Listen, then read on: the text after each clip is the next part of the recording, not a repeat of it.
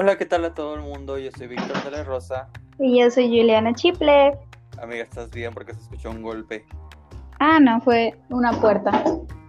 ok. Este, bienvenidos a todos a este programa que nosotros llamamos Los criticones en cuarentena. Donde nos gusta mucho criticar, pero no nos gusta que nos critiquen, ¿verdad? Ah, ¿Quién nos va a criticar? ¿Quién nos va a criticar? Por si nadie nos escucha. Qué malo. Sabemos que hay una línea muy delgada entre ser crítico y ser criticón, ¿eh? Y nos, encanta, cruzar. cruzarla, dividirla. Este, estamos muy, bueno, yo estoy muy feliz, Juliana, por la película de eh, con la que empezamos la semana.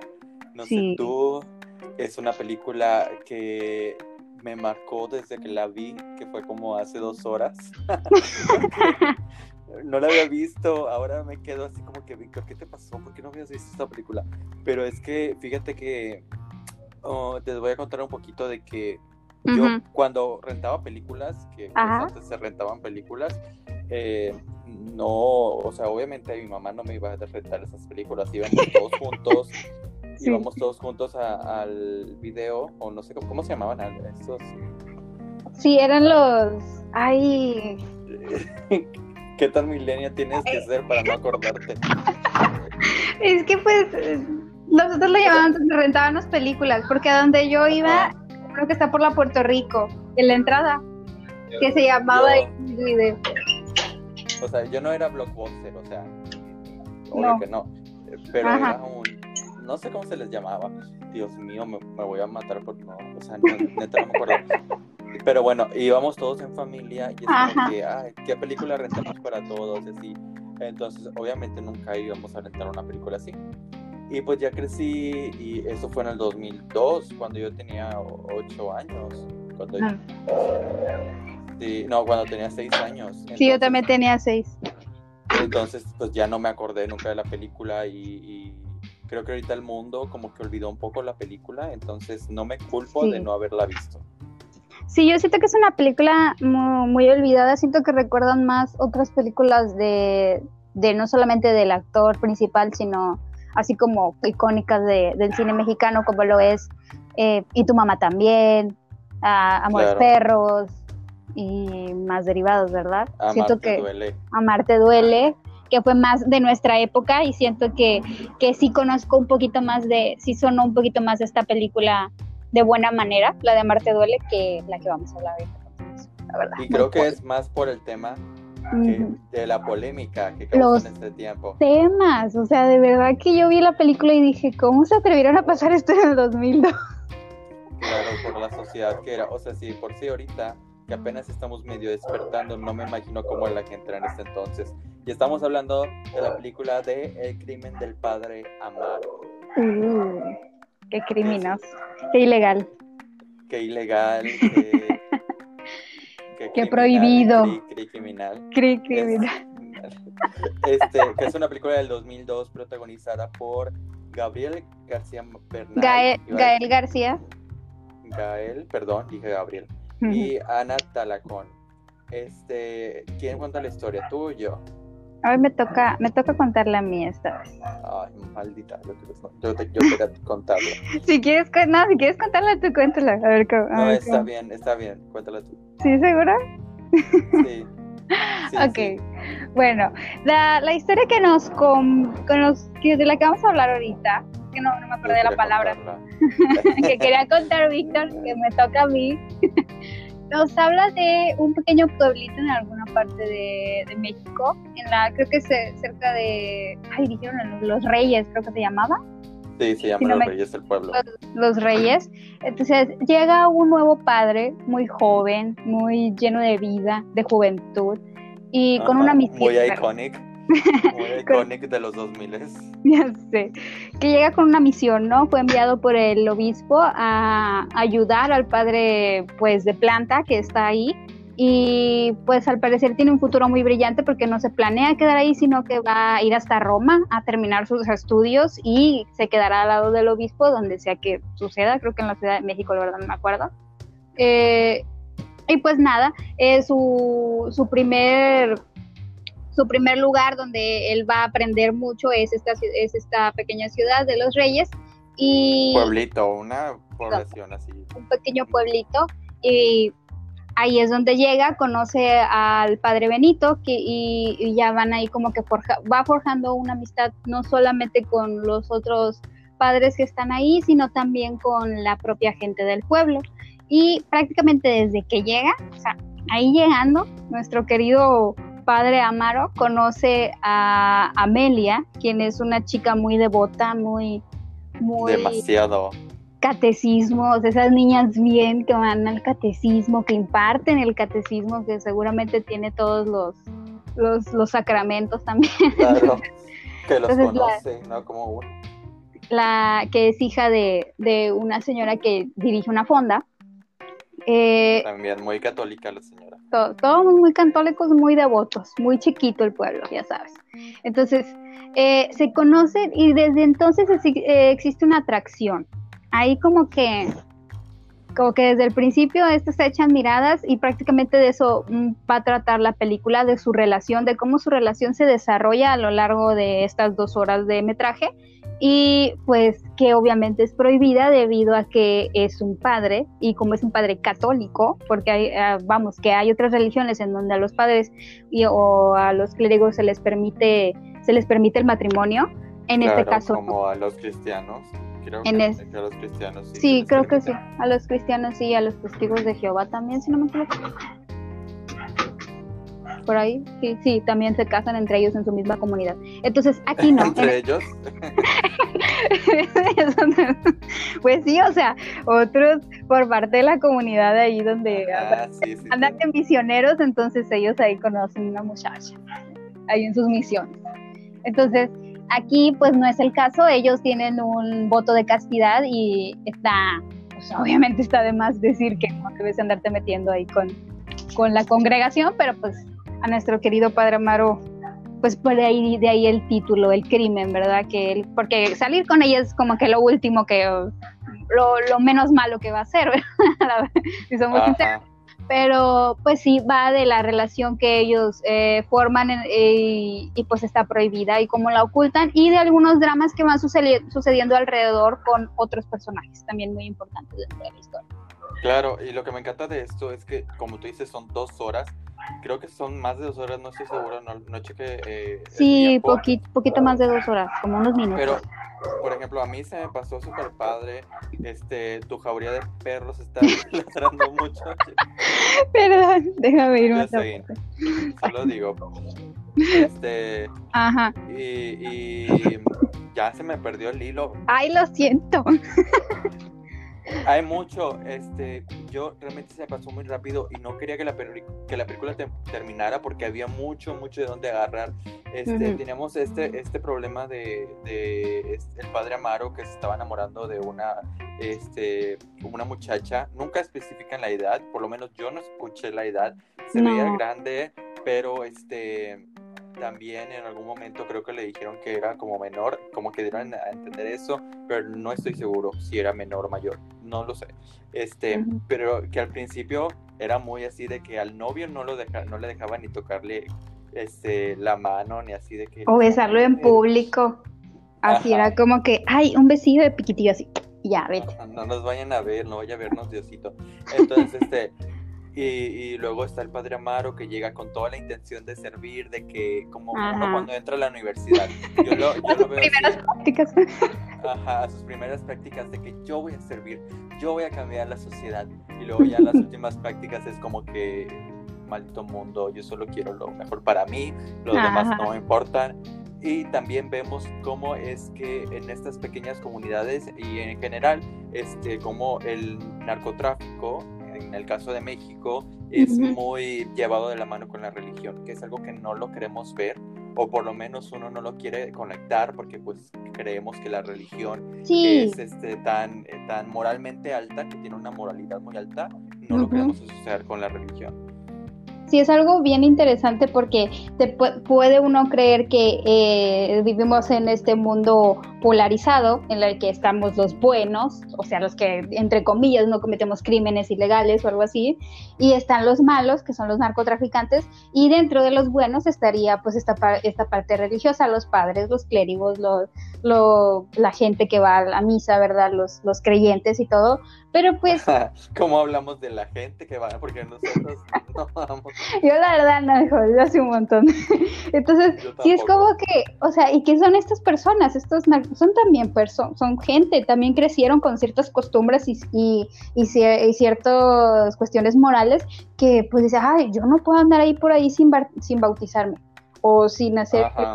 O sea, no, no hay una división porque siguen siendo personas. Y también a lo mejor y son religiosas, que es muy común, de hecho. Exacto, y más en la, aquí en, en, México. Sí, o este, Y además tenemos otros problemas que nos narran del México de ese entonces. Yo al principio, la verdad, yo no pensé que era una película de, de época, por así decirlo.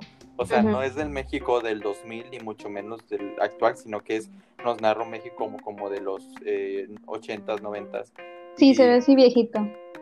Entonces, este, el punto es de que nos narran los, problemas de esa época. Por ejemplo, hay un padre que vive en una comunidad en la sierra que está eh, resguardando guerrilleros de, que se esconden de las personas del narcotráfico. Este, tenemos a este otro padre que es el, el mero mero que utiliza dinero le está lavando dinero al narcotráfico para hacer un hospital y que él mismo se acuesta con una, con una señora, que de hecho es la mamá de Amelia. Sí, es Amelia, ¿verdad? Ajá. Y luego también tenemos varios personajes y eso es lo que me gusta. Hay mucho como de dónde agarrar. Como por ejemplo el señor, este, el que es el, el chofer, que no me acuerdo cómo se llama, que tiene una hija. Sí, que, tiene, tiene algún problema neurológico, no estoy seguro. Sí. Tiene una enfermedad y entonces este él, la única respuesta que tiene es que seguramente se le metió el demonio, algo tiene mal, Dios la castigó de alguna manera y es la única excusa que él tiene y la muchacha no puede hablar, no puede moverse, este también tiene como algunos tintes de sexualidad un poco así como que pues sí porque se ve como que adolescente como que mm, una chavita como que entre los diez y tantos y los veinte. Entonces obviamente eh, es normal no importa qué discapacidad tengas si, si eres una persona desarrollas una sexualidad. Entonces sí es como que lo, lo, lo medio tocan ahí dentro de la, de la historia. Sí, y entonces y luego también tenemos este personaje que este es el novio de la, de la chava al principio que el Rubén. Sí que revela cierta información. Y además tenemos a una que me gustó bastante que no me acuerdo cómo se llama tampoco pero es como una bruja como una chamana este, que es muy religiosa. sí como que mezclaba mezclaba unos asuntitos medio, medio esotéricos con la religión, así bien. Que eso es otro punto también, que, que este, tal, hay muchas partes en las que la esotería y, y estas cosas como que medio oscuras están muy ligadas a la religión. Entonces, este, la película nos da tintes de bastantes temas y es por eso que en su tiempo la quisieron censurar. No solamente por el hecho de, de un padre teniendo relaciones con una mujer y, y, haciendo las cosas que, que pasan después en esa misma relación, sino que abarca temas bastante este, fuertes en una sola cosa. Entonces, como que todo en uno. Me encanta. Y, yo lo amé. Estaba así como que, ah, ok, ya aquí va a parar, pero luego salían cosas, salían cosas, y luego al final, o sea, estuvo como que, wow, ¿eh? Estuvo intenso. No quiero, o sea, es que no quiero adelantarme a las cosas buenas que voy a decir, pero me encantó la evolución de personaje, no solamente del padre Amaro, sino de Amelia, este, de el señor, este, el, el chofer, me gustó bastante porque al principio él era muy devoto, pero luego empieza como que a poner en duda la, eh, la moral del padre Amaro, si realmente está viendo a Amelia por una razón, una razón religiosa o si la está viendo por, por otra cosa. Entonces, este, todos los personajes tienen, o la mayoría de estos, tienen como que eh, evolución cosa que no vemos en todas las películas y menos en películas mexicanas. Ay, no, claro que no. Yo siento que, que ver películas viejitas, siento que tengo que apreciar eh, ya puedo ahorita apreciar esa parte que no podía hacerlo. Y es que yo, haciendo paréntesis, yo le sugerí a, a Víctor esta película porque así como él, eh, en el 2002 yo estaba muy niña, pero escuché la, la, película y todos, no hombre, se persinaban como no sí en un, en con una familia de muy católica. Entonces, la película causó un furor dentro de mi familia y dentro de la propia sociedad que llegó un punto en que personas importantes de la política tuvieron que verla para poder aprobarla si la iban a pasar en los cines o no. Porque, que sí aprobaron. Porque los, o sea, los, los religiosos derechistas estaban como que no, herejía, película horrible, no, no, no, o sea, no la querían en los cines y ellos dijeron, bueno, mira, vamos a verla y la pasamos a ver qué onda. Y la pasaron y fue un éxito en taquilla. O sea, de eso eh, vamos a, podemos hablar más adelante de, sí, aquí, que causó. O sea, donde fue tanto el, auge de, ay, qué prohibida es esta película que la gente la fue a ver. yo morbo. Sí, y, y, y, yo digo que sí está muy morbosa. O sea, sí está... No, pero eso es lo bueno, o sea, yo creo que eso es lo bueno. Yo ahorita recomiendo, o sea, bueno, es que tampoco, no me gusta recomendar películas que yo me, o sea, porque me gustan a mí personalmente, pero luego a lo mejor no son tan buenas para recomendar, porque como la otra vez que quise recomendar Ninfomanía y ni sabía quién se la estaba recomendando, entonces este, véase, bajo precaución, ¿verdad? No eres, no si No la veo con sus papás, oiga. Ajá, menos si tienes una familia religiosa conservadora. Entonces, yo te este digo que no. Entonces sí fue como que muy prohibida y yo dije, tengo que verla, o sea, ya, ya tengo la edad para ver el crimen del padre Amaro y me voy a poner a verla. Mi mejor amiga me dijo, ay, está aburrida, pero, o sea, es que siento que si, tiene momentos, obviamente, como cualquier película, tiene pros y contras. Entonces, sí hay momentos como que, uh, pero en general la película, o sea, si yo pienso en el tiempo, yo dije, wow, o sea, imagínate si lo hubiera visto en ese entonces, cállate, me da el mimiski. Ahí, yo también. Yo siento que, que, el hecho de que estarla viendo ahorita es como que ahorita que, que, ya tenemos un concepto de la religiosidad, este, un poco más elevado. Siento yo que mucha gente está despegando de la iglesia porque se ha dado cuenta a partir de los años que, que pues no, es, no todo es color de rosa. Entonces, y más nuestra generación, creo yo. Este, No me dejarás mentir. Que, que, cada vez somos los jóvenes que a lo mejor sí creemos en Dios y en todo esto, pero que no pertenecemos en sí a una religión. Entonces, este... obsesionarte mucho con ese tipo de cosas tampoco es sano. Claro. Ahora, no, no somos, no somos quien para decirles despeguense de sus iglesias ni nada. Recuerden que este. Quemen su librito de catecismo. no, no. Este, no queremos dar un mal mensaje, ¿verdad? Es cada quien, es solamente nuestra opinión y como decimos, nuestra crítica porque somos criticones y no críticos especializados, ¿ok? Ahora, vamos a nuestra siguiente parte donde hablaremos de las cosas buenas que tiene esta película, que son bastantes, y amo decir que una película mexicana tiene muchas cosas buenas de las cuales hablar. Ya tenemos que hablar de algo, ya, ya, ya necesitamos una película buena, hombre, ya la necesitamos. Entonces, vamos, esperemos un momento y ahorita volvemos. Yes.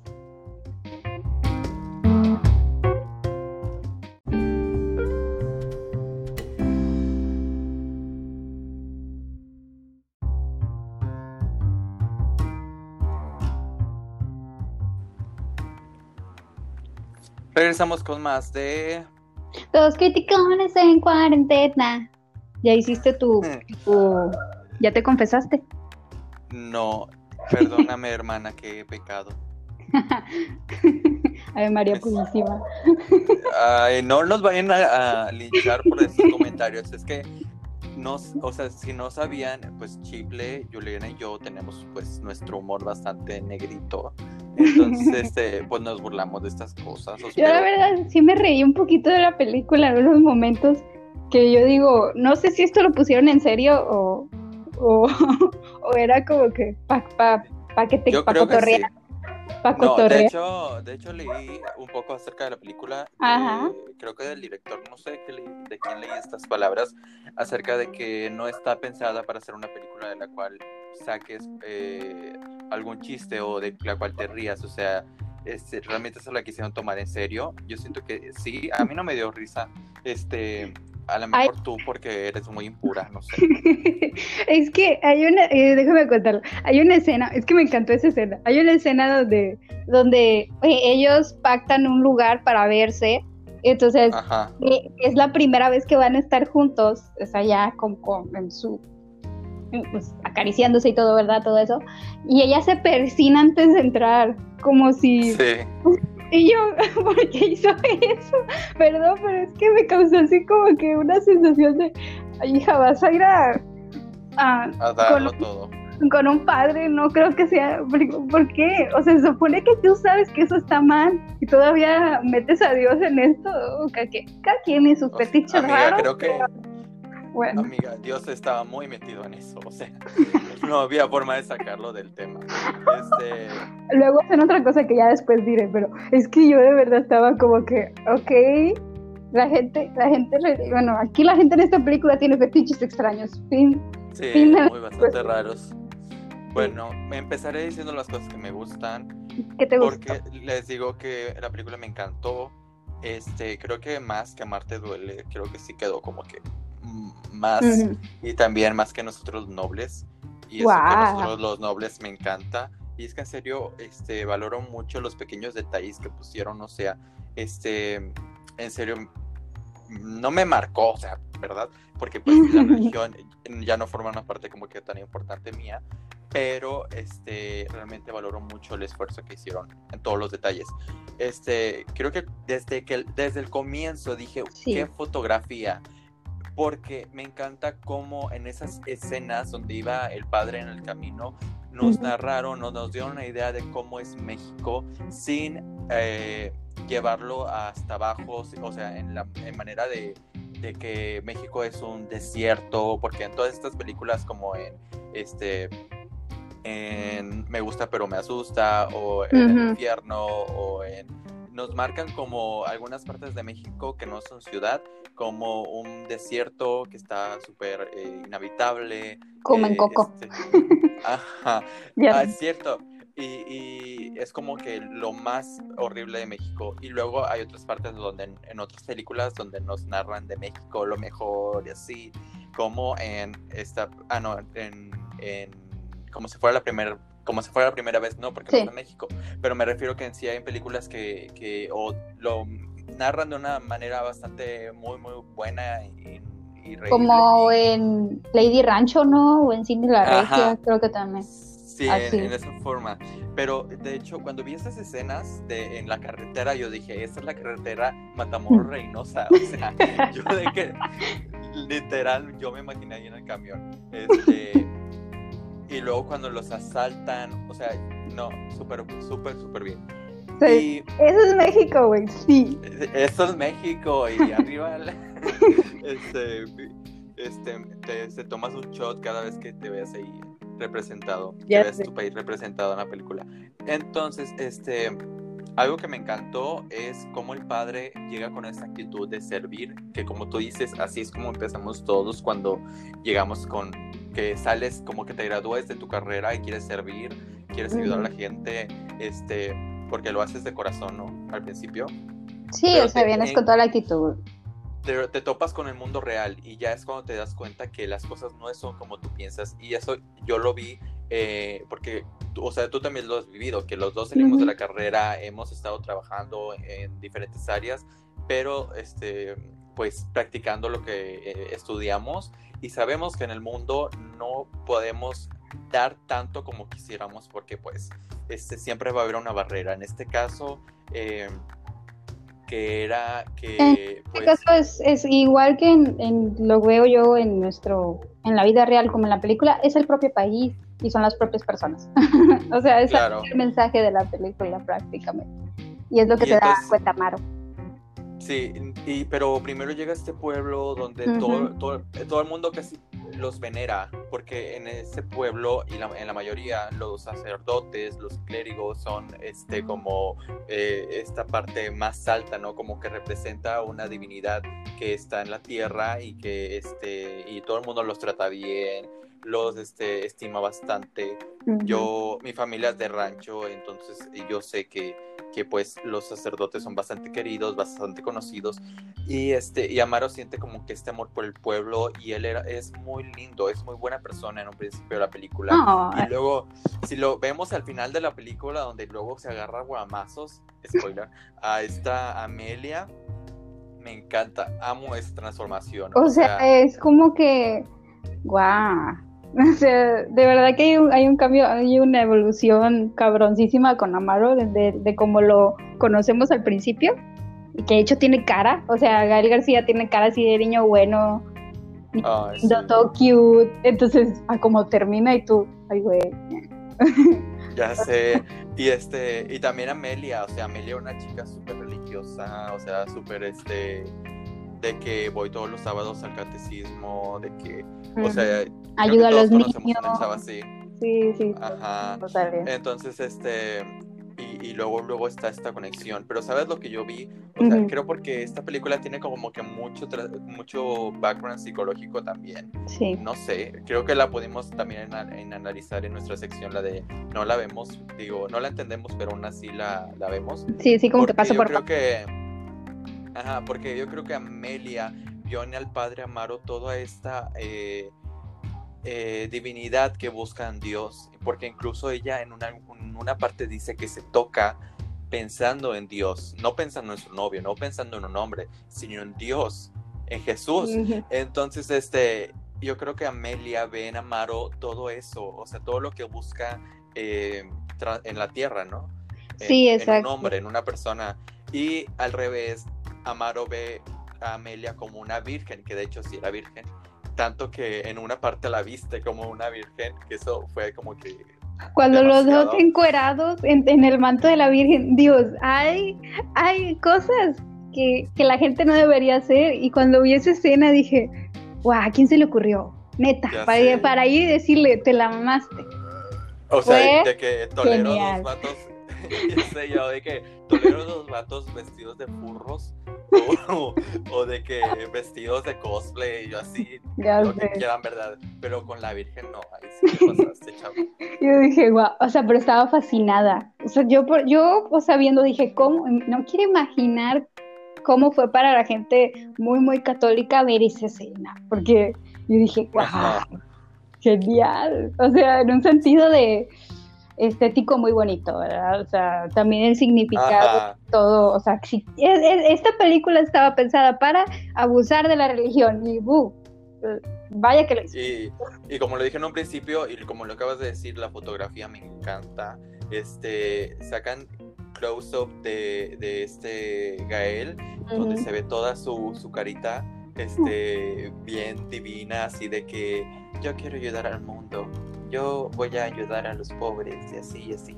Y este, y luego al final como maldito, este golpeador de mujeres, este violador a, pro aborto y que no sé, este, Ay, y me encanta, yo amo, amo. Y este, y ahora digo una, cosa buena tú porque luego no quiero Ay, que ese sí, sí, me encanta. No, a mí lo que me gustó, pues, es la evolución de personajes. Creo que nunca, bueno, tenía bastante tiempo que no veía películas uh, con desarrollo de personaje de esa manera, porque me gustó mucho cómo inicia el protagonista y cómo termina. Y tienes razón, el ritmo de la película tiene, tiene un ritmo pues, bastante más acelerado, normal tiene como que una parte donde se estanca, pero sí es como que, como que va bastante bien, vas a la par, te van introduciendo muy bien a los personajes, los vas conociendo y vas sabiendo cuál es su, cada cuál es su papel en cada quien. Y era como que Amaro tenía esta parte de como que eh, has visto que en las películas sale el diablito y el angelito y sí, el padre Benito eh, representaba toda esa parte hereje, esa parte que que humana, así como que puro pecado, puro desmadre, así, y, y, este, y el otro, y el otro padre, que era el que ayudaba en el español. Eh, eh, el, que ayudaba en la sierra, que ayudaba a los guerrilleros, era ese ah, parte buena, porque realmente vemos a ese personaje que es, es, protagonizado por Damián, Damián Alcázar. O sea, él creo que fue el mejor personaje, o sea, el único que, hizo algo por su, por su pueblito, por su comunidad, ayudaba a la gente que pues era abusada por parte del narcotráfico y que nunca estuvo de acuerdo y que él decía, pues, me vale queso, ah, te excomulgaron, me vale queso, me quedo aquí, ayudo a la gente, sigo, sigo siendo, o sea, pues como que no se le acababa el mundo si le quitaban eh, su título como padre, porque lo que él buscaba era ayudar. Y claro, y, fíjate que de este actor siempre le dan papeles de malo, porque pues, tiene la cara, ¿verdad?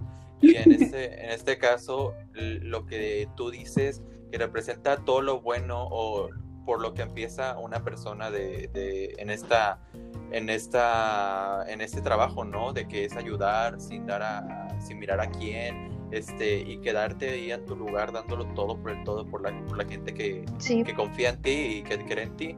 Entonces yo creo personalmente que en todos, no solamente en, en Gael, sino que todos los personajes se ve esta dualidad y eso me gusta muchísimo. Por ejemplo, mucha gente, tú lo acabas de decir, critica al padre el español, que es el como el, mero mero. Sí, el Benito. Porque, ajá, porque él se acostaba con una señora y además era muy, o sea, tenía una doble moral, era corrupto y así pero también yo lo veo de la parte de que, o sea, sí aceptaba dinero, pero estaba construyendo un hospital, o sea, no lo aceptaba como para gastarlo en drogas o en alcohol y así. Era un dinero sucio, sí, pero estaba construyendo un hospital que hacía falta en el lugar. Sí. Lo cual, este, a final de cuentas, es una obra buena.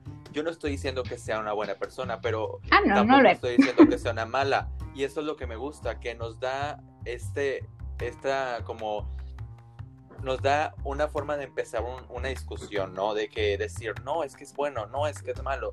Y eso valoro mucho, no nomás que todos estemos de acuerdo de que no, era malo y que no sé qué, sino que podrán, podamos hablar una discusión, podamos abrir una discusión que, que, nutra nuestro pensamiento. Como tú dices, él, es únicamente malo, yo digo, no, tal vez tiene cosas buenas también.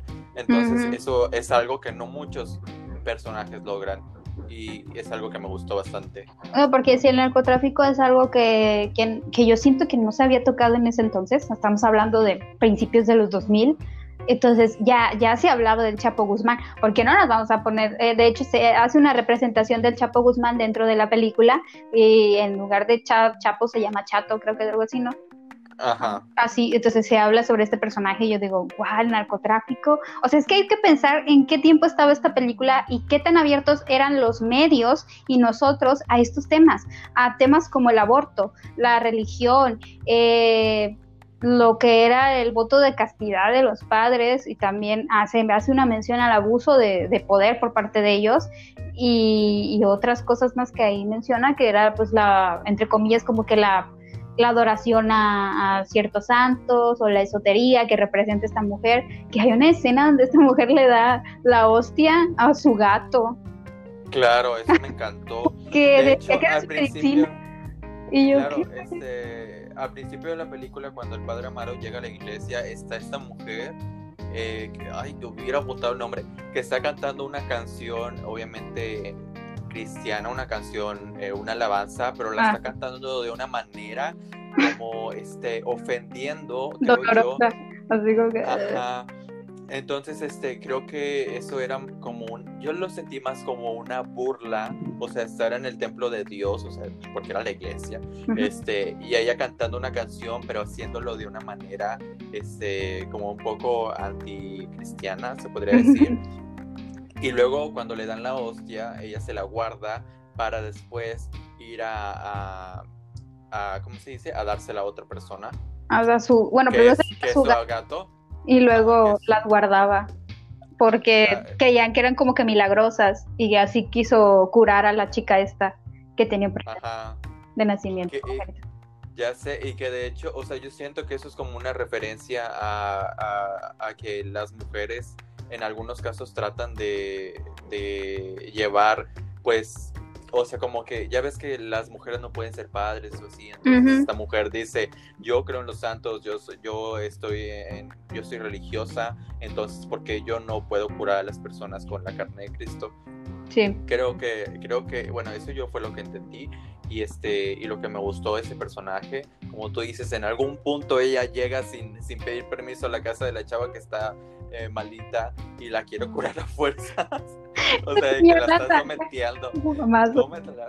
Ajá, y este que esa, esa, chava que también es eh, que está enferma mental, que nunca se dice qué es lo que tiene ni nada, eh, pero es la excusa, o sea, ellos me, me, gusta el hecho de que la usen solamente como excusa para sus encuentros sexuales, porque es muy feo, o sea, me gusta que, que, que, está muy mal. Está muy mal esta película. Crea, usted, si ustedes son unas personas sensibles con ciertos temas, creo que incluso ahorita no la vean. o sea, no hay, no, hay nada, pero si quieren como que, y realmente es como, no es tan explícita como yo pensaba, salen chichis, pero pues la verdad es que, o sea, y salen ahí en cueros, pero no tanto como en otras películas de Gael García que me he visto, así que sí es más la connotación ofensiva religiosa que hay en la, que hay en la, en la película. O sea, es más, más simbólica en ese, en ese aspecto que, que, alguien salga golpeándose, usando una cruz para algo, o sea, no, no, y las imágenes, hay, es que la fotografía está muy buena porque hay un montón de imágenes de santos, pero santos así como que entre mal hechos y otros hechos muy bien, hay, hay santos hasta con pelo real, o sea, de verdad que una, un Cristo en una tumba de cristal gigante, wow, o sea, de verdad era como que para que vieran la importancia que tiene la religión para ese pueblito que, o sea, se veía todo jodido, pero qué onda la iglesia, ¿eh? O sea, fabulosa, llena de... Perrísima. Perrísima la iglesia, o sea, sí, bien genial, y el pueblito todo rascuacho y feo, y luego veían el dispensario, entre comillas, que era un hospital que estaban haciendo, que dices, ah, debe ser una casita chiquita, así como en las novelas, ahí el dispensario, y era un cuartito como de cuatro camas y ya está. No, hombre, qué edificio, sí, gigantón y todo. Claro, o sea, de que de que seguro. O sea, así era la religión para ellos en, la película y para el pueblo. O sea, era. Y aparte, la influencia que tenía, fue que cuando alguien fue y los difamó, este, que es el novio de la chava, eh, fueron a, arrojar piedras a la casa de su papá y les dijeron de cosas y no sé qué porque a pesar de que había pruebas que la gente pudo ver pudo haber abierto los ojos, ellos no, o sea, para ellos están como que faltando lo más sagrado. Difamándolos. difamándolos y, fueron ah, tomando acciones eh, violentas. Que, y luego hay una parte que me encanta, que el novio, o sea, yo era, yo era el novio de la chava, porque me gusta, o sea, porque se lo agarra a golpes. Ah, sí, al padre Ajá, al padre, a este, a Gael, se lo agarra a golpes, entonces este, lo llevan a la cárcel y luego llega Gael y le dice, no voy a poner cargos, te perdono. Y el chavo lo quiere golpear otra vez, o sea, yo soy él, porque es como que a mí no me vengas con tus, tus cosas. tus cosas de padre. Y se estaba ligando a su... Y es que ahí también es como que uno no puede acusar a nadie, ¿verdad? Así como que, ay, no, fue el padre y todo es culpa del padre. yo, pues, mira, yo no vi que nadie pusiera resistencia en ninguna parte. O sea, los dos como ahí, uh, se fueron. Y se Te digo, o sea, porque Gael representaba esta divinidad que ella buscaba en una persona que le excitaba, porque a fin de cuentas ella decía que la excitaba pensar en Dios. Y, la chava esta representaba a la Virgen que, que Gael estaba buscando. Entonces los dos, pues, y gota, una gota de agua. Pero Dos gotas de agua.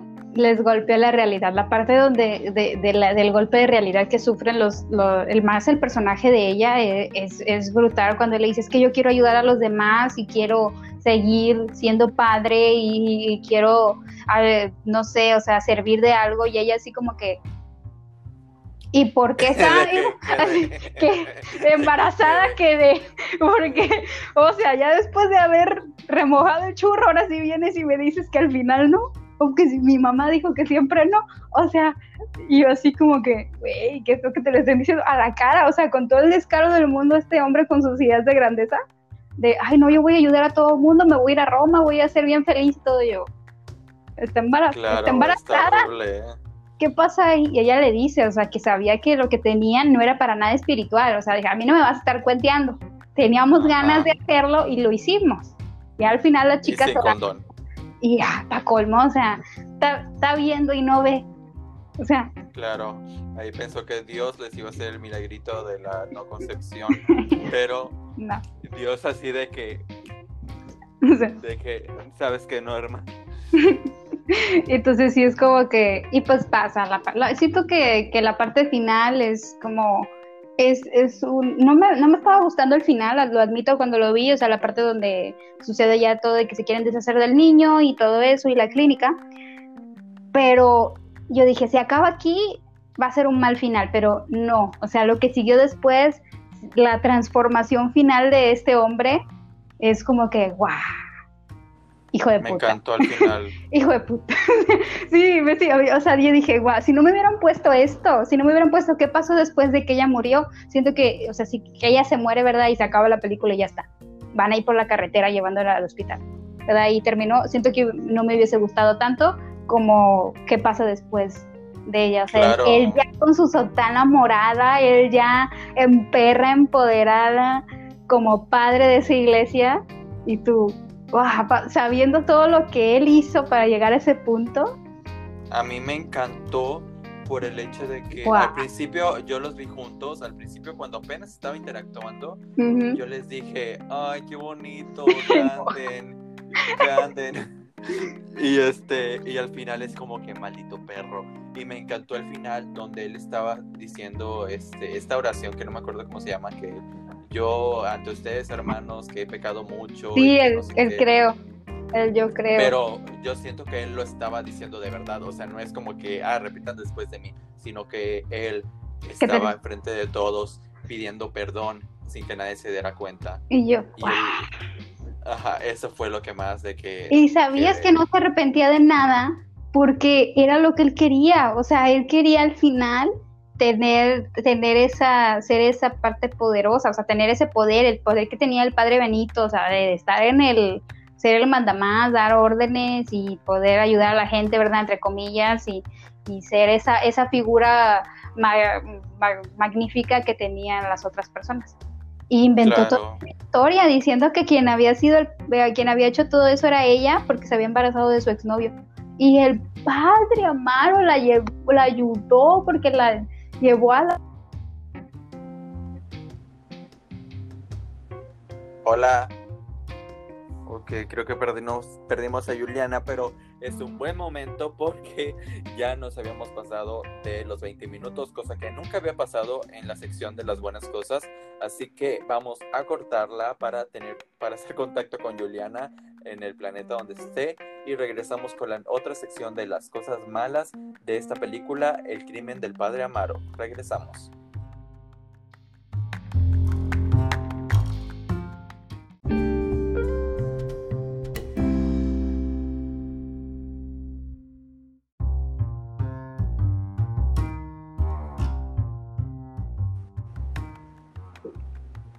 Y regresamos con más, con dos criticones en cuarentena.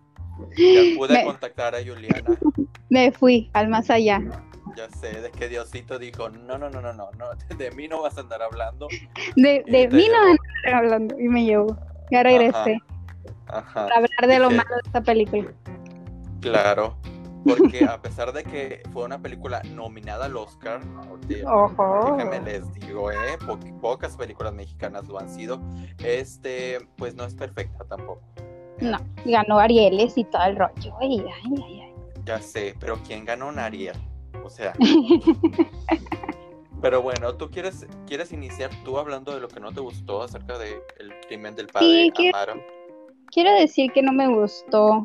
Y es que, que no, que, me acabo de dar cuenta que no es una comedia involuntaria. Porque yo me reí en cuando me dijiste, no, es que es una película seria y yo, ah, perdón. es que si hay escenitas en las que yo digo, como en la parte donde le habla el padre Benito sobre, pero hizo votos de castidad y el, y el Gael, yo ni quería, me mucha risa. sí, es cierto. Yo, yo ni quería eso, así como que, ay. Claro, así como el meme. Esa chingadera yo no la quiero, así como el meme, me mucha risa.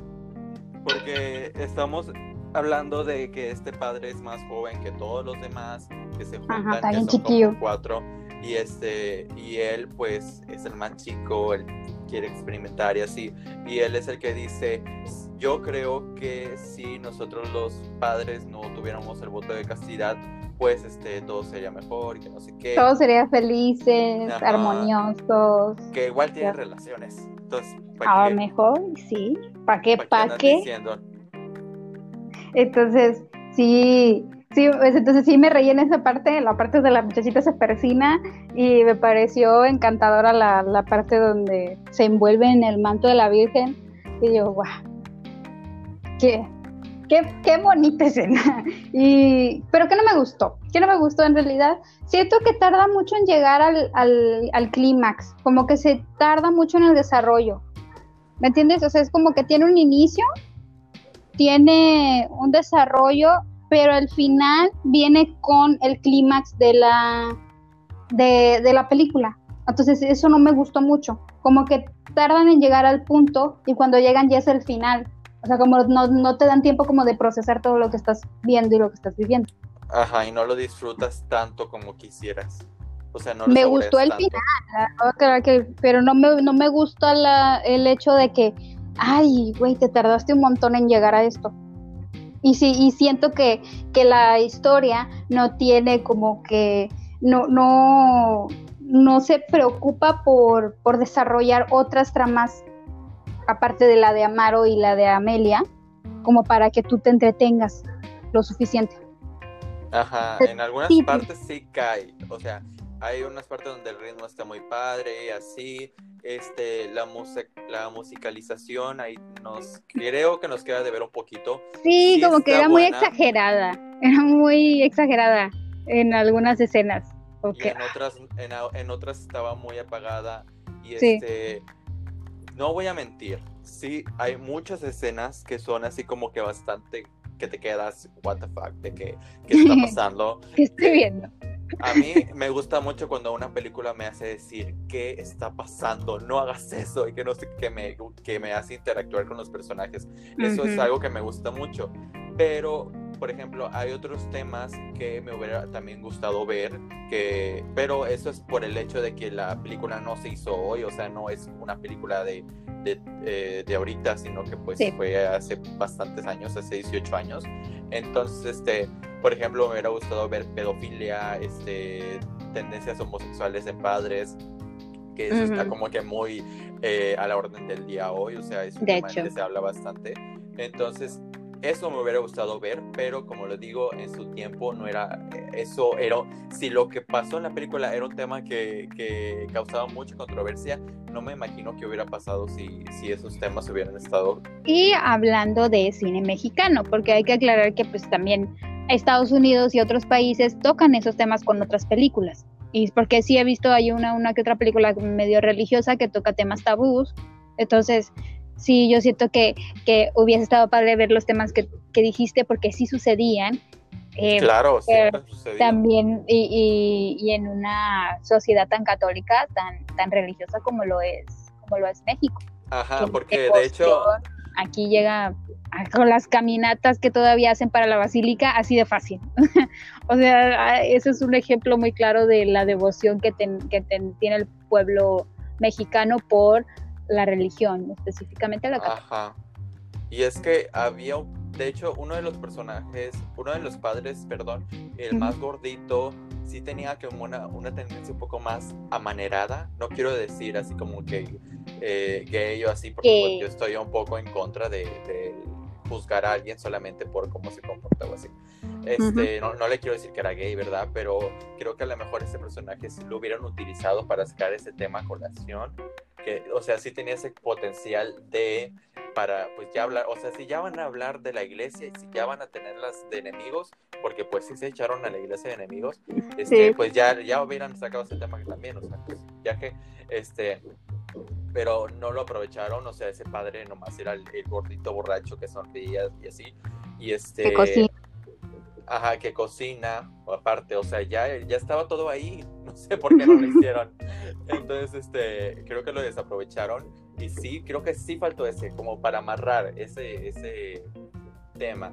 Y tampoco nos hablaron mucho acerca de, de, la política y la religión, que también va mucho de la mano, no solamente al narcotráfico. Y me sorprendió porque en la película sacan al, al presidente de, de, ahí del pueblo y a su esposa, que su esposa era muy religiosa, pero en ningún momento hay como que una conexión de que vamos a hacer algo así. Sí dice que le dio un poquito de dinero, pero que no, que, que, él, que la política o en este caso la, la pues la, el, gobierno municipal no es el encargado del hospital, sino que los narcos son el encargado del hospital. Sí, Entonces, los narcos.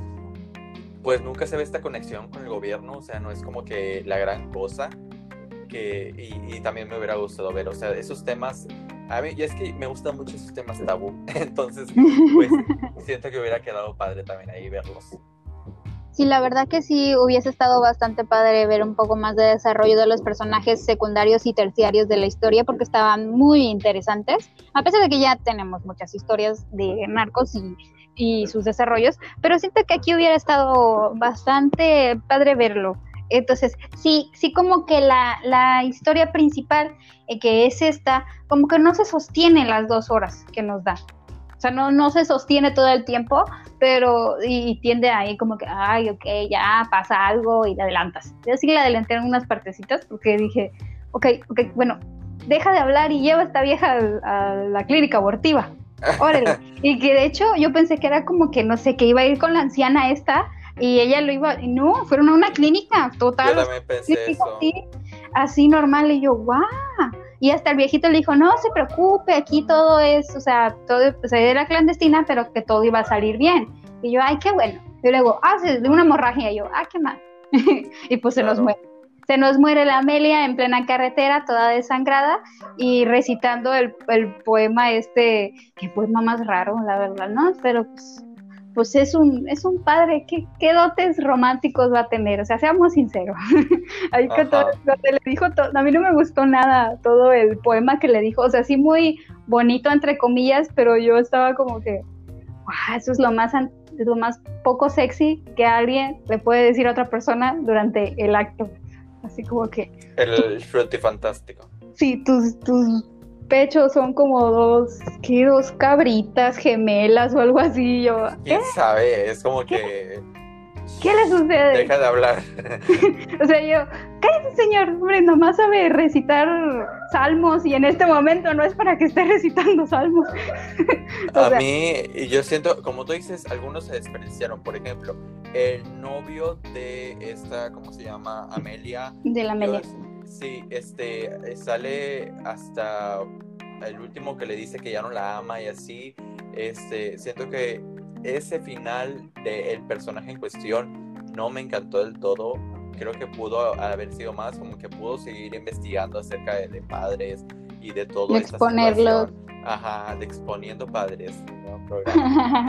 este, y también otro personaje del cual me sorprendió que saliera al final es este señor que tú dices, porque cuando al principio los, los asaltan, eh, hay un señor al lado de, del padre Amaro, que cuando yo lo vi eh, dije, señor, ¿por qué está hablando? O sea, de que no me gustó nada, no me gustó nada el, señor.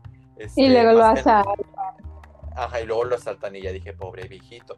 Pero luego en la clínica él vuelve a salir y sabes que me dio la impresión, me dio la impresión que este señor a lo mejor representaba la muerte, porque llega de repente, este, y luego habla con Amaro y le dijo, sabes que tú me ayudaste mucho, y empieza a dar como que un speech que yo dije, no manches que va a ser la muerte y que no sé qué, y que por haberlo ayudado va a ayudar a Amaro y que no sé qué.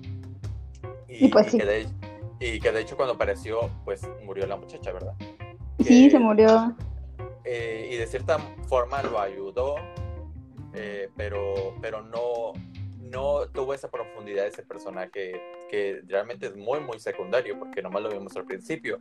Sí, no, no, sabemos que, o sea, nomás sale diciéndole, ah, miren, encontré trabajo en esta clínica, y nosotros, ¿y nosotros qué nos importa? Ya sé, es como que, chavo, o sea, si sabes que hay una mujer que está abortando adentro, es una mujer que embaracé sin querer y que pues podría arruinar todos mis planes. Pero él no sabe. que ahorita, él no sabía que era padre y es como que bien choqueante porque lo trata como a un hombre. O sea, ah, tú trajiste a tu, a tu novia aquí porque él tampoco lo ve.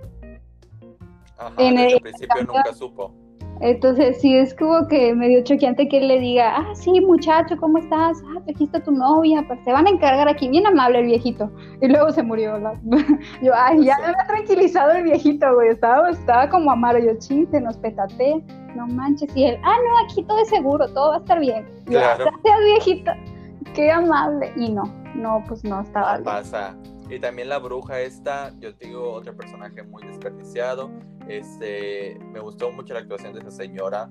La casa que tenía, que tenía, la casa daba mucho miedo, o sea, tenía eh, bebés como que desarmados y armados de otra forma. Uno tenía un, un bebé en, en, cuatro patas y en, el, en el trasero le salió una cabeza. Es como que esa señora sí tiene problemas. Y ah, yo vi del, la, un Ken que tenía la parte de la entrepierna destrozada. Y es también, es que es esa parte sexual que, que está prohibida, no solamente para, y, y, es que no solamente para uno como mujer joven, porque vamos, seamos sinceros, las, las clases de sexualidad aquí están para el perro. Entonces ahora imagínate para una persona que se dedica a, a, la, a esta parte religiosa, se te prohíbe prácticamente y ya, o sea, está prohibido, mijo. No se toque ahí, le van a salir pelos de la mano y ya está. Ajá, yo siento que esta señora quiso ser como su propia sacerdotisa, sí, sí, sacerdotisa, sacerdotisa, sacerdota, sacerdotisa, no es sacerdotisa. sacerdotisa. Entonces, este, y también hay un punto en el que el padre que está en la sierra, como que se murió alguien y yo sentí mucho la, esencia como de un culto, no sé tú, que, que, hay veces que hay comunidades que están muy alejadas de la ciudad, que, este, que tienen líderes religiosos. a, ti ya te pegó Midsommar. Ya sé, Midsommar me dejó traumado. No, pero neta sí sentí una vibra como de culto, que todo el mundo sigue al padre, que todo el mundo se lo obedece. Que el padre era buena onda, sí. La verdad es que me gustó porque era la contraparte de, ah, de, de, el padre Benito y, y, Amaro, que ellos era como que, ¿qué voy a hacer si me quitan eh, el, o sea, se me quitan este título de ser padre? Era no solamente quitarles eso, sino era quitarles el poder. Era porque ellos eran maestros, padres, hermanos, o sea, hasta la, la Maro dándole clases de sexualidad a esta muchacha. O sea, la quería ligar, ¿verdad? Pero así como que, ¿Y, qué pasa si me toco? Y él, pues no hay problema. Y yo, pues tampoco, yo también igual, pues no hay problema, mija, estoy en Jesús. Y, también me reí en esa parte. ¿Cuál Jesús? Perdón, pero es que es muy gracioso porque él sí dice, ah, pues un vecino de ella o no sé. No, pues Jesús, nuestro Señor. Y yo, ay, no, mi Jesús ya está bien raro. Y la cara que pone de amar, o sea, así como que, what the fuck? ¿Qué, qué pasa? Reconocen su amor ahí mismo, en esa cosa donde se confesan. Como que Ven que le, le, besa, le besa. Le besa los dedos, es como que, chava, amiga, no sé. Esas las que son más calladitas son las que tienen los gustos más raros, ¿eh? Sí, la verdad que fue medio incómodo los fetiches de esta chica, pero sí como que al final se dio cuenta de que de que no eran, o sea, no era nada místico ni nada espiritual, estaban teniendo sexo. Y, eh, dos si quieren, este, y ya lo hacen. Y pues al final, como cualquier macho, no quería hacerse cargo del, del, niño. Ajá, como cualquier macho de los noventas, dos miles, este, abórtalo. Sí, pues es que no quería perder, te digo, ese título. Y mientras nos ponen al otro padre de la sierra que le dicen, ¿sabes qué? Ya no tienes este título de padre. Y él, pues está bien. Igual voy a quedarme en esta comunidad y igual voy a seguir ayudando a la gente porque eso era, eso era mi misión y eso era lo que yo quería estar haciendo. Ajá, y eso es vocación. Sí, eso es vocación.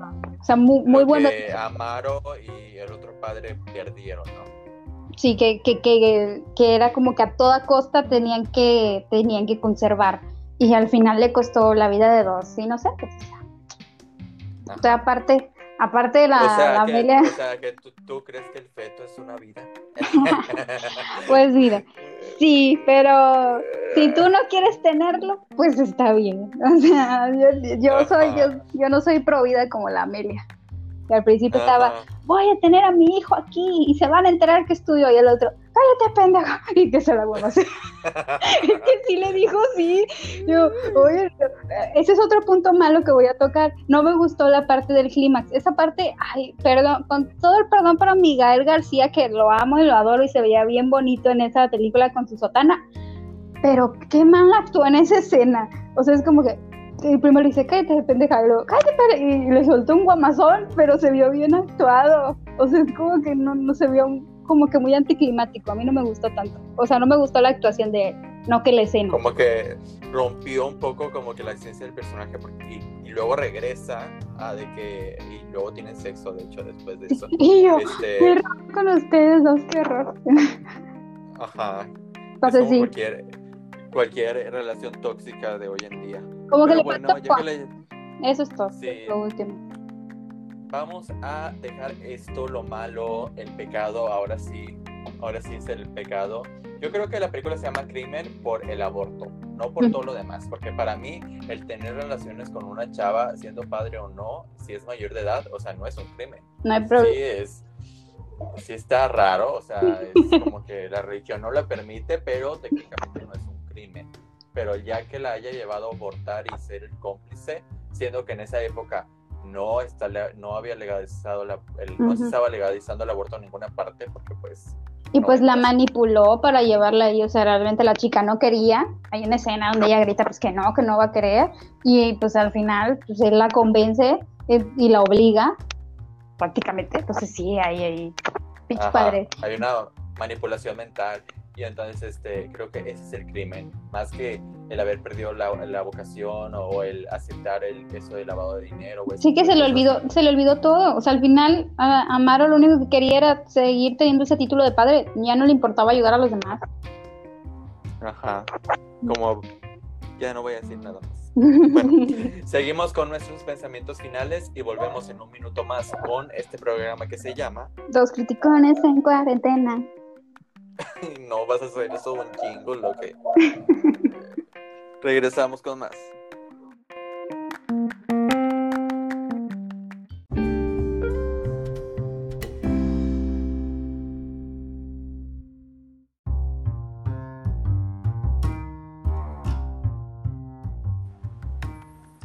Perdóname, Juliana, que he pecado. Vienes aquí a confesarte. Ave María Purísima. Eso. Sin pecado concebido. Ay, niña, nunca te Sí, sí, sé que es, pero no lo quiero decir porque no soy tan blasfemo. Todavía tengo un punto. ¿Para pa, qué, pa qué inicios entonces? Ya hasta te perdí. límite, tengo un límite. Este. Esta película no. Ya sé. Este, como ahora vamos a ir a esa parte donde decimos nuestros pensamientos finales, damos una calificación y además hablamos un poquito de este bonito proyecto de dos críticos en cuarentena. Que de hecho ahorita estaba leyendo los comentarios de la foto que subimos de yo como el padre. No, me reí bastante, me reí bastante haciendo la foto. Muy este, mal, Víctor, pero me encantó. Ahí no, también me reí. Este, es que me encanta poner nuestras fotos en en otras, en, arriba de otras fotos. Las portadas de, de las películas. Ajá, y este, un saludo a la maestra Lucy que dice que andamos muy creativos. Saludos, este, también un saludo a todos los que nos comparten, este, a Denise Moreno, a Anita Chan, a Alexis Blas, Leti Ochoa, ¿quién más nos falta? Ay, a este Santi, ya no sé, creo que todavía nos escucha Santi, pero que ya ni, me, ni me ha dicho nada, pero saludos Santi. Saludos, Santi. Este, cuando quieras una colaboración, porque él también tiene canal de, de, un podcast. Sí, ya sé, lo, hay que invitarlo. Ajá, Alexis de La Pesadilla en la Sala 7, Al Amor de mi Vida, a muchas personas que nos apoyan y que nos sigan apoyando. A Daniela Huerta también. también este, Síganos apoyando porque ya mero llegamos a las 200 likes tenemos casi 190 y tantos personas que nos siguen, pero de likes todavía no, o sea, es como que algo raro porque los likes y, los followers, followers están como diferentes. pero compártanos para llegar a más gente porque así vamos aumentando el contenido y vamos a ser más criticones en esta comunidad tan bonita, ¿verdad? Yo sé, y por el especial de 200 criticones, por favor, porque queremos hacerla para ustedes. Ya sé, yo me muero por hacer el especial que vamos a estar en Facebook en vivo, reaccionando a videos y criticándolos, por supuesto que sí. Ahora, ¿qué le das a esta película? Dinos, ¿qué piensas al final y cuánto le das? Después de, pasar, o sea, que es una película de infancia prohibidísima, la verdad es que le doy, le doy un, un, un 8, porque me gustó Tal vez hay cosas que, o sea, no, no la considero así como que, uff, la mejor película que he visto, pero sí, me, sí, sí era, o sea, sí cumplió con el estándar de prohibida, porque he visto otras películas que digo, ay, ¿por qué me daba miedo esto de niña? Está todo feo y me acuerdo, lo hicieron todo raro, o sea, ¿me entiendes? Pero ya cuando vi esta película dije, wow, o sea, qué prohibida, qué hereje. Ajá, tú en hereje. Tú con la cruz al revés en la frente. Que censurada. Entonces, sí, cumplió con esas expectativas. Y sale mi Gael. Ustedes no están para saberlo, yo para contarlo. Pero me gusta mucho Gael desde que yo era niñita. No me podía ver sus películas, pero ahí estaba yo. Decía, no, no puedo verme Amores Perros. No, estás loca. yo, ah, chale. Estás loca pues, te echaba agua, bendita. Es que pura, pura, pura encueradez, pura violencia con las Fíjate, fíjate que ahorita está cantando Coco y está haciendo esas cosas ahí. Sí, ya hizo cosas. ya hizo cosas más family friendly, porque también me gustó mucho en esta película de Un pedacito de cielo, no sé si lo has visto, donde sale de doctor con Kate Hudson. De ahí, vela. Está muy bonita. Ahí, lo, ahí, ahí la villa de mayor y dije, siempre me ha gustado Gabriel García. El problema es que no me podía ver sus películas. Nunca me gustó. O sea, Diego Luna, no, no, la verdad no, pero sí Gael. Ya sé, ya sé, este, Diego Luna está como que, es como el que le hacen burla por León la Reina. Sí, ya sé. Entonces mi conclusión final es, es una película controversial aún en estos días. Siento que ahorita ya como que hay cosas un poquito más elaboradas. Siento que la trama es muy sencilla, pero cumple su función y los, y los elementos importantes están muy bien planteados. Entonces entiendo por qué se nominó porque ah, igual y no ganó, ¿verdad? Pero sí algunos premiecillos ahí, por fotografía, por guion, por actuaciones, que ahí como que entre están buenas y entre me quedan debiendo, pero sí, es una, es una buena película, es una película que sí recomendaría a alguien que yo sé que no tiene conflictos con estos temas. Muy bien. Yo creo que le voy a echar muchas flores a esta película, ¿verdad? Eh, yo le voy a poner la calificación más alta que he dado desde que inició el programa, que llevamos como 12 capítulos. ¿Tú le das el Oscar? No sé si el Oscar, pero le doy un 9.5 y ahora les voy a explicar por qué. Yo siento que es una película que no ha, envejecido tan feo como las películas del 2012. O sea, ahorita te digo, el 2002 si ahorita te ves una otra película del 2002, o sea, vas a decir qué onda con esta película grabada con una piedra, grabada con un Sony Ericsson, este, pero realmente envejeció muy bien, o sea, yo digo, esta película fácilmente puede ser una película de hoy en día, porque pues tampoco las producciones mexicanas ahorita no están como que tan padres, ¿eh?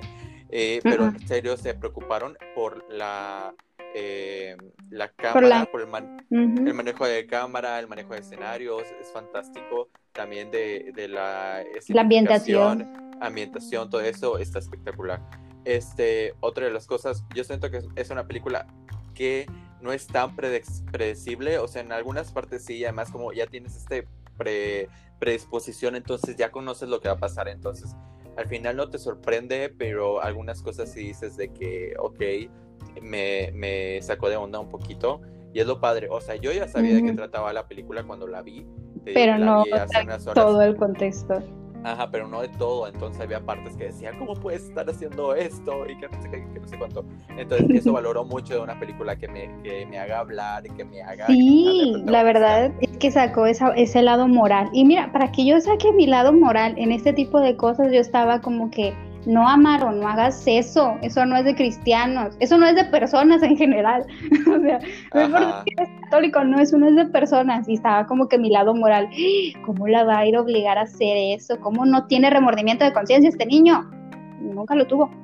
Ajá, y, es sorprendente, pero yo siento que es, ver esas películas es lo que les hace falta a nuestras generaciones, porque, o sea los chavitos de ahorita como que sí están en contra un poco de la religión, pero solo están en contra solamente por, por llevar la contraria, valga la redundancia.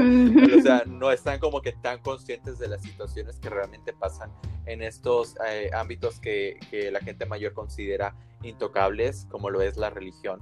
Entonces, este, yo creo que, que, los jóvenes deberían de ver este tipo de películas para que realmente tengan un contexto de lo que pasó en ese entonces y de lo que puede estar pasando hoy en día. Y, no es por aventarle este pura popó a la iglesia, o sea, yo respeto todas las religiones y tengo amigos de varias religiones, este, yo respeto mucho y, yo no culpo a las personas que están dentro de una religión o a los, eh, a, los, ¿cómo se dice? No súbditos, ¿cómo se dice? A, los, creyentes. A los creyentes, a los seguidores. Yo, este, más bien, eh, tiro a las personas que están detrás de o que están más arriba, que, que se sabe y, hay argumentos válidos que, que, las cosas que hacen no están tan buenas, que son un poco turbias. Entonces, creo que esta película refleja muy bien eso, a pesar de que no es de la época, que no es actual. Entonces, este, yo por eso recomiendo eh, que vean a mayores de edad el crimen de El Padre Amaro aunque sean sensibles, yo creo que a veces es necesario que te golpeen en la cara con un poco de, verdad para que... Sí, para que vean que el cine mexicano, porque son muchos de estos chicos, eh, decir, ah, el cine mexicano no sirve, hijo, hay un gran retroceso en este momento, pero el avance que tuvo en ese preciso momento, o sea, en los principios de 2000, hacer una película así, ni siquiera creo que lo hubiesen pensado, pero alguien lo hizo y dijo, voy a adaptar este libro, porque es una adaptación del libro, eh, lo voy a llevar al cine, la voy a adaptar a México y les voy a dar la cara con esta película. Y, se lo agradezco, y se lo agradezco porque vinieron muchas otras películas que tocan otros temas eh, importantes. Y siento que el cine de ese, de ese entonces se atrevía a hacer esto, a cuestionar la política, a cuestionar la religión, a cuestionar la sexualidad y cómo habíamos y cómo aprendía uno. Claro, es que era, es que es impresionante, porque el cine de antes era un cine rebelde que realmente quería reflejar la cultura, eh, tanto religión, política, este, narcotráfico, todo, no les daba miedo reflejarlo. Y en cambio ahorita las películas que tenemos es No Manches Frida 2, este, Sin de la Regia, este... Lady Rancho. Lady Rancho. Acaba de este anunciar, ahorita paréntesis, acaba de anunciar otra película de Badir Derbez no, por favor. Que va a salir, va a salir Franco Escamilla, va a salir Lisbeth Rodríguez. Y, no me acuerdo qué otro comediante, y va a tratar, supongo, otra comedia romántica, porque Vadir no hace otra cosa, o sea, está como nosotros, nomás criticando pura, pura comedia romántica, él no hace otra cosa, o sea, no le piden al pobre hacer drama porque explota, no sé, algo así. Entonces, el universo, toda la lógica del universo cambia. Entonces, sí es como que la vi ahorita, solo en cines, y yo, ¿Cómo se llama? Necesito ver el, el trailer. Te lo voy a pasar, lo voy a compartir para que no me acuerdo. O sea, nomás los vi y así como que flashazos y dije, ay, no, este niño va a sacar otra película. Y ah. hablando de este, no sé qué, fíjate que me, que me pasó el dato de cuánto le dieron de calificación en Rotten Tomatoes, que saben que siempre me baso en esa página. Sí, ya sé. No es la, no es la mejor, pero porque mucha gente duda de su credibilidad, pero vi algunas críticas que no la bajan de 6 de, de, una calificación de 10. O sea, fue nominada al Oscar como película extranjera o de no habla inglesa, pero no la bajan de una calificación de 6.0 en una, en, un, en una estándar de 10, lo cual me parece súper mal, o sea, sí, no es perfecta, pero yo creo que merece mucho más. Y como dijo Juliana al principio, fue un éxito en taquilla. Se le invirtieron 20 millones de pesos y recaudó a nivel mundial, este, creo que sí eh, fue a nivel mundial, 283 millones de pesos. Tuvo mucho éxito en eh, Estados Unidos. Ajá, en Estados Unidos pegó demasiado, también en otros lugares, no solamente en Estados Unidos, pero realmente fue un éxito en taquilla, tanto que le ganó a Y tu, a tu, y tu mamá también a nivel fue internacional. La primera película de, de, Gael, donde pues tuvo así como que reconocimiento mundial, luego saca el crimen. O sea, este hombre iba para arriba y de ahí no se bajó. Mm, mm, Ajá. Mm. Luego también le ganó a Sexo, Pudor y Lágrimas, que no sé si era el mismo año, no sé no estoy tan eh, seguro, y este y en definitiva fue un éxito total. Sí tiene, tiene una inversión bastante grande porque si vemos las películas de ahorita este no le invierten tanto y se nota y en esta película a lo mejor y no lo notamos tanto en las locaciones porque son pueblitos pero yo sí lo noto en la cámara en este y como tú dijiste también en, en asegurarnos que que el ambiente sea totalmente de la época y... Lo gastaron todo en las figuras, güey, de seguro. Ah, sí. Figurotas de... En el Cristo ese, en la... En la acostado, en la vitrina. ya sé, en esas coronas de, de oro, y así todo eso. Se les fue en utilería. Ajá. Entonces, este, yo creo que esta película está súper padre. Incluso si eres, yo, yo digo que si eres este, sensible, igual anímate a verla, porque una, está en Netflix, ¿qué más quieres? Dos, este, sí, dura un poquito bastante, pero en, en intermedio salen este chavos teniendo sexo, entonces pues ahí tienes tu, tu descanso. Y este, y además es, es también te puede reír, como Juliana no tiene corazón y se rió de algunas partes. Es que este, son graciosas. Pero igual si tú quieres como Juliana reírte, tú date, tú ríete, disfruta, este, pero en definitiva creo que es una gran, gran película y, es mucho decir para una película que salió de, de México. México, te llevo en el corazón. Ajá, y este, quiero también decir gracias a todos los que nos han seguido hasta la fecha. Eh, tenemos días buenos, tenemos días malos, este, pero pues aquí andamos, ¿no? Aquí andamos y no nos vamos, las sexy nos le llamamos. no sé si tengas algo más que añadir. Pues nada, quiero ah, agradecerles a todos nuestros oyentes, que igual y sean muchos o pocos, realmente lo hacemos con cariño, vemos, nos tomamos el tiempo de ver estas películas y de darles la opinión para que a veces ustedes dicen, ah, pues no tengo ganas de verla, pero sí me interesa saber qué opina alguien. O, entonces, aquí estamos para ustedes, para la convivencia sana y bonita. Y lo siento. a veces, a veces no. Así, lo siento si a veces me río de cosas que ustedes consideran serias, pero no me tomen tan en serio, ¿verdad? Soy, I'm just a girl. I'm just a girl, I'm just este, a human. Y este, y les digo, compártanos para hacer el especial. En serio, me, ah, me, me, emociona mucho el decir que hagamos un especial porque este, estoy planeando bastantes cositas. Es un especial donde Juliana y yo vamos a reaccionar a videos. Entonces estoy guardando los videos de que de la New York, de que de la academia, de que videos así super iconic para verlos y reaccionar en vivo. Eh, y también tengo otras ideas para el canal. Entonces, este, recuerden que no se nos paga de esto. Solamente lo que nosotros pedimos es que comenten, que compartan, que le den like, porque así nosotros nos sentimos muy bonito, ¿verdad? En nuestros corazones. Ya sé. Gracias. Sí, entonces siendo esto todo por hoy, espero que hayan disfrutado nuestra crítica. Recuerden que somos los críticos en cuarentena y nos vemos la próxima vez que es este viernes, ¿ok? Dorime. Ah, había aquí sí se Yo iba a empezar con Dorime y se me olvidó. Dorime. Justo cuando lo podía utilizar, así que despidámonos con Dorime. Dorime. Dorime. Darina, Narina, Dorime. Adiós. Ay, cuídese.